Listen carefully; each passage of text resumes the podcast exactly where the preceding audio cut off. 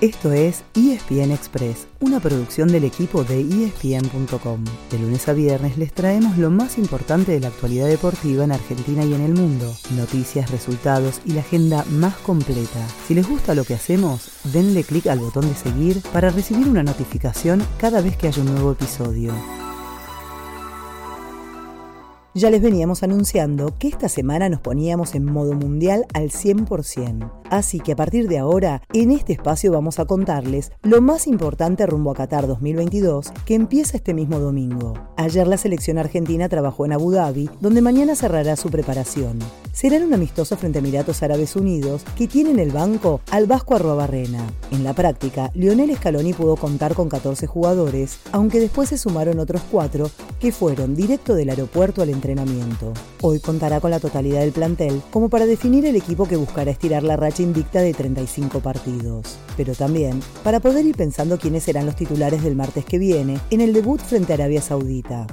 Ayer, además, vencía el plazo para presentar la lista definitiva de 26 jugadores y dos técnicos argentinos esperaron hasta el final. Uno de ellos fue Gustavo Alfaro, al frente de Ecuador, la última de las 32 elecciones en dar a conocer sus nombres. Un rato antes, lo había hecho Gerardo Martino, el entrenador de México, que será el segundo rival de Argentina después de Arabia y antes de Polonia. En la lista del Tata hay un argentino naturalizado, Rogelio Funes Mori. ¿Se acuerdan de él? Es uno de los gemelos que surgieron en River, el que juega de delantero ya que hablamos de River, ayer se hizo oficial que Martín de Micheli será el reemplazante de Marcelo Gallardo, pero no fue el Millo quien anunciara al nuevo técnico, sino el Bayern Múnich. Es que Micho venía trabajando con el segundo equipo del gigante alemán y fue el mismo club quien anunció su partida para dirigir el club en el que se formó como jugador.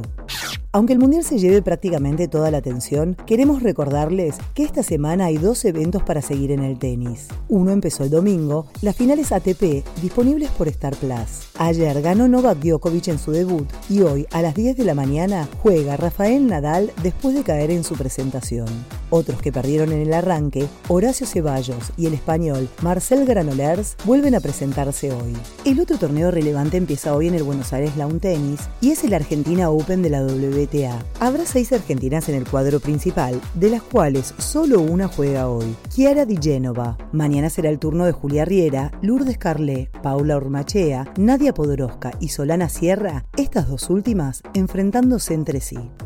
Ese fue el final del episodio de hoy. De lunes a viernes, al comenzar el día, les contamos lo que pasó y lo que se viene en el mundo del deporte. Los esperamos en el próximo episodio con mucho más ESPN Express.